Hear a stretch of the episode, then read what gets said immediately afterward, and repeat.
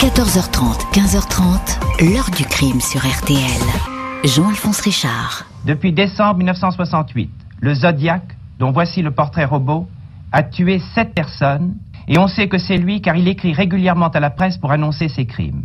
Sa dernière victime, un chauffeur de taxi assassiné le 11 décembre 1969, au jour et à l'heure qu'il avait indiqué. Bonjour, il est à ce jour le plus mystérieux des tueurs en série.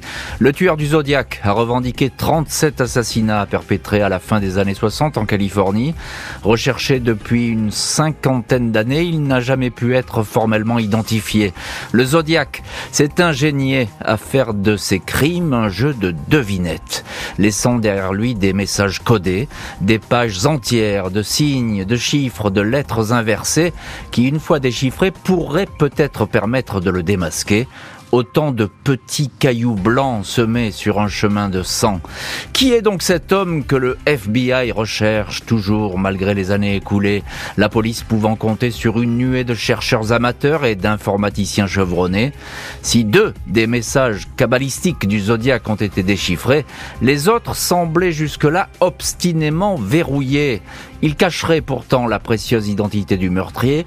Un polytechnicien français assure avoir trouvé la clé permettant de les ouvrir. Un nom serait apparu. Il va nous aider avec nos autres invités à éclaircir ce mystère.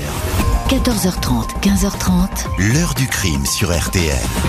Dans l'heure du crime aujourd'hui, sur les traces du tueur du Zodiac, jamais identifié, jamais rattrapé par la police, un homme qui commence à faire parler de lui peu avant la Noël 1968, dans une colline californienne tout aussi tranquille que bucolique. Vendredi 20 décembre 1968, il est presque minuit, quand une jeune femme à bout de souffle téléphone à la police de Benicia, petite ville à une heure de route de San Francisco. La témoin dit habiter près du lac Herman, lieu de promenade favori des habitants et des amoureux du coin, une succession de petits parkings et de bungalows destinés dissimuler dans la végétation. Elle a entendu des coups de feu, est allée voir ce qui se passait et a découvert un massacre. La police de Benicia et les hommes du shérif du comté de Solano arrivent sur place.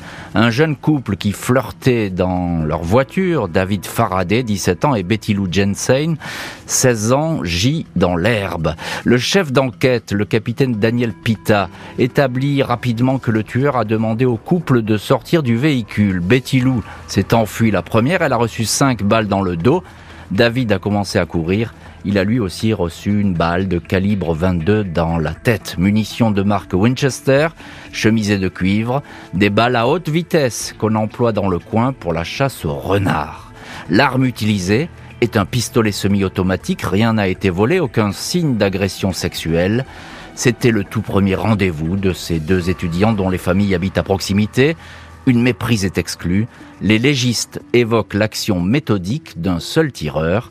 Le meurtrier n'a laissé aucune chance aux amoureux. 4 juillet 1969, encore un vendredi.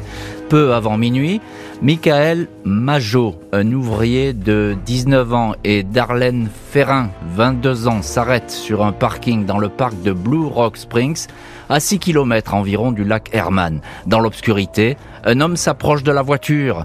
Il éblouit le couple avec une lampe torche. Les occupants du véhicule passent en policier.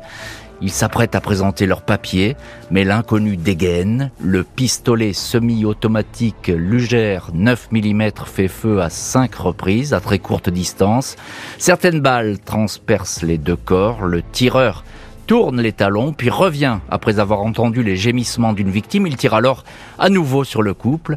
Darlene a reçu cinq balles, elle est morte. Michael est dans un état critique, mais il respire encore. Darlene était une femme mariée qui trompait ce soir-là son mari, mais ce dernier qui aurait pu vouloir se venger, rapidement mis hors de cause. C'est bien le tueur du lac Herman qui a récidivé. Michael Majot va miraculeusement survivre à ses blessures. Il décrit l'agresseur comme un homme blanc, 1m70, 1m75, entre 20 et 30 ans, trapu, cheveux bruns et qui n'a prononcé aucun mot. 45 minutes après l'attaque, la police de Valero reçoit un coup de fil. Un homme dit être le meurtrier. J'ai répondu, comme d'habitude. Police secours, je vous écoute. Une voix d'homme m'a dit Je voudrais vous signaler un double meurtre. Si vous suivez Columbus Parkway jusqu'au parc, vous trouverez un couple d'adolescents dans une voiture marron. Ils ont été tués avec un Luger 9 mm. Et c'est moi qui ai tué les adolescents l'an dernier. 1er août 1969, trois journaux locaux reçoivent trois lettres quasiment identiques. Elles contiennent un cryptogramme de 408 signes, lettres, chiffres, symboles. Le tueur dit qu'en le déchiffrant, on trouvera son identité. Il demande sa publication, sinon il tuera une douzaine de personnes le week-end suivant. Le 7 août, nouvelle lettre destinée à prouver qu'il est bien le tueur. Il donne des détails inédits, seulement connus de la police. Le mystérieux correspondant annonce C'est le Zodiac qui vous parle. Le meurtrier des collines est loin d'en avoir fini avec les crimes, prenant un plaisir sadique à organiser son jeu de piste avec la police à travers déclarations énigmatiques, rébus et cryptogrammes. Samedi 27 septembre 1969, un jeune couple, Brian Hartnell, 20 ans, et Cecilia Shepard, 22 ans, se prélassent dans la douceur de l'après-midi sur les rives du lac Berryessa, à 90 km de San Francisco, au lieu dit Twin Oak Ridge. Il est un peu plus de 18h15 quand Brian voit s'approcher un homme seul qui vient à sa rencontre dans ce lieu isolé. Il affiche une étonnante tenue, une espèce de combinaison sombre en caoutchouc ou en plastique. Il porte une cagoule rectangulaire noire qui le fait ressembler à un antique scaphandrier sur la poitrine. On distingue à la peinture blanche un rond frappé d'une croix, un symbole celtique ou plutôt une cible de stand de tir. L'homme est armé, il met en joue le couple mais ne tire pas. Il dit être un détenu en cavale qui a besoin d'argent pour franchir la frontière mexicaine. Le couple lui présente ses portefeuilles et les clés de la voiture mais il ne les prend pas. Brian et Cecilia sont alors ligotés avec une corde à linge. L'individu annonce froidement qu'il va les poignarder puis donne six coups de couteau dans le dos du garçon, dix coups dans le dos et l'abdomen de la fille. Un pêcheur et son fils, alertés par les cris, arrivent trop tard. L'agresseur s'est évaporé. Brian Hartnell va survivre à ses blessures. Cecilia Shepard décède deux jours plus tard. À 19h40, soit une heure seulement après l'attaque, un homme appelle la police de la Napa Valley depuis une cabine téléphonique. Je suis celui qui les a tués, indique la voix qui donne les détails de l'agression. Il décrit ainsi le couple, leur coupé Volkswagen Karmann de couleur blanche. La police identifie en un temps record la cabine publique en plein centre de Napa, à 43 km des lieux du crime, mais arrive trop tard, plus personne. Le combiné n'a pas été raccroché, une empreinte est relevée, mais elle n'est pas identifiée. Sur les lieux de l'attaque, les enquêteurs détectent des traces de pas, des bottes de pointure 44. L'enfoncement laisse penser que l'inconnu est lourd, autour de 95 kilos. Sur la portière droite de la Volkswagen, le tueur a tracé au feutre noir sa signature, le cercle cible frappé d'une croix. Il a ajouté les dates de ces trois attaques successives pour bien montrer que, dans les trois cas, c'est lui, le Zodiac, qui a frappé. Pour les enquêteurs, les trois attaques d'amoureux, même si elles ont été conduites de façon différente et avec des armes diverses, sont bien l'œuvre d'un même homme, le tueur du Zodiac, un criminel qui a le goût de la mise en scène et prend tous les risques quitte à être identifié. On connaît sa voix au moins deux survivants peuvent décrire son allure. Il éprouve manifestement du plaisir à se faire peur.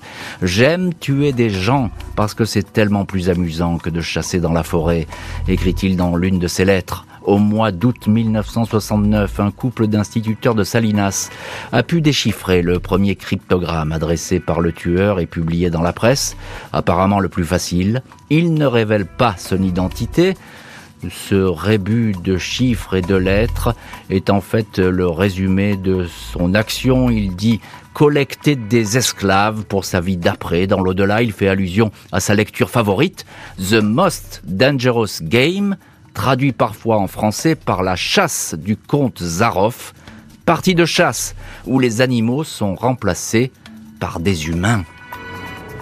Impossible de savoir qui est l'homme qui a déjà tué à quatre reprises et laissé deux blessés derrière lui, un individu prêt à tout, même à s'en prendre à un autobus chargé d'enfants. Samedi 11 octobre 1969, peu après 22 heures, le chauffeur de taxi Paul Stein est abattu par un client dans un quartier de San Francisco. Une balle de 9 mm dans la tête. Le meurtrier s'est enfui avec les clés de la voiture, la sacoche du chauffeur et un pan de sa chemise ensanglantée. L'arme est la même qui a tué au mois de juillet Darlene Ferrin et blessé Michael Majot.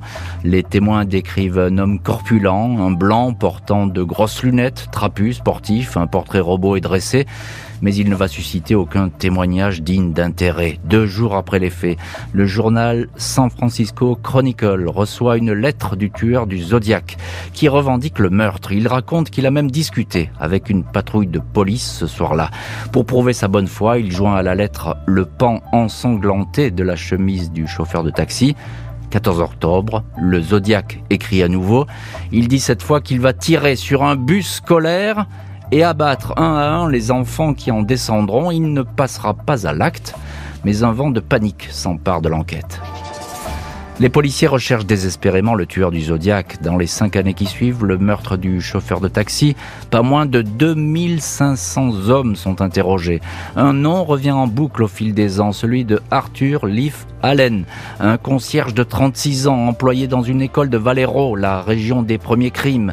Allen a déjà été condamné pour violence sur enfants. Il chose du 44 comme le tueur, possède des bottes et admet que son livre de chevet est bien la chasse du comte Zaroff. Il porte encore une montre qui représente une cible identique à celle dessinée par le meurtrier. Des soupçons mais aucune preuve.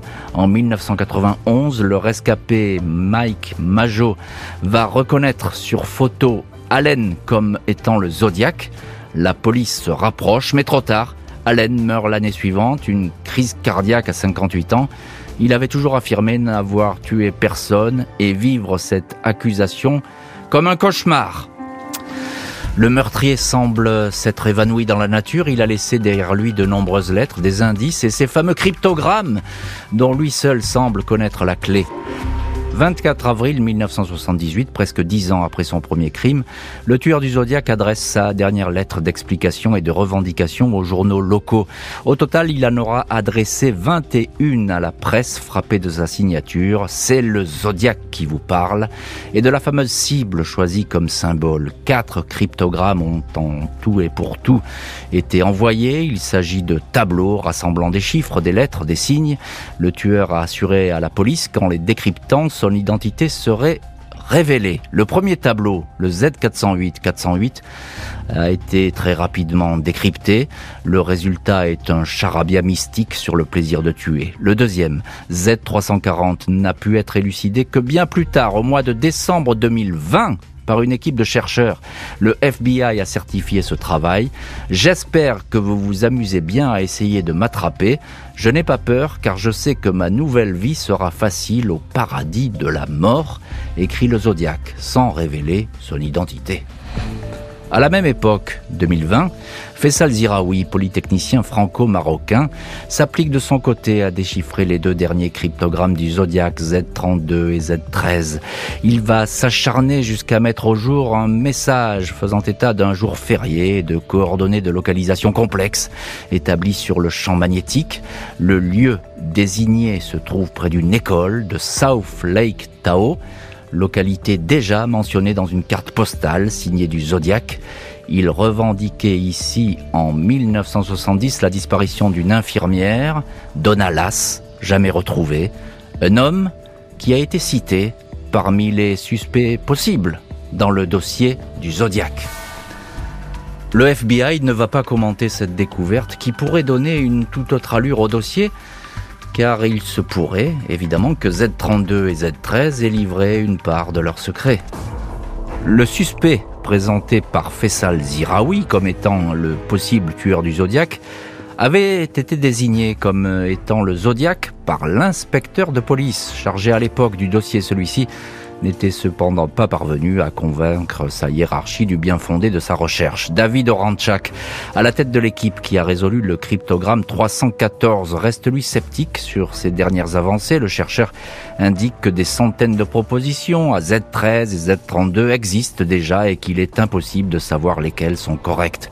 Affirmation qui donne le sentiment que le Zodiac aurait laissé la porte ouverte à de multiples interprétations, toutes difficiles à déchiffrer, malgré les avancées de la technologie. Deux éminents cryptographes français se sont penchés sur les travaux de Faisal Ziraoui. Ils estiment qu'il devrait tout au contraire mériter l'attention des autorités américaines. Octobre 2021, une équipe de 40 personnes, chercheurs, avocats, officiers de renseignement, avait formellement de leur côté identifié le tueur du Zodiac comme étant un certain Gary Francis Post. Un nom de plus, un suspect supplémentaire, piste non retenue par le FBI. L'heure du crime, présenté par Jean-Alphonse Richard sur RTL.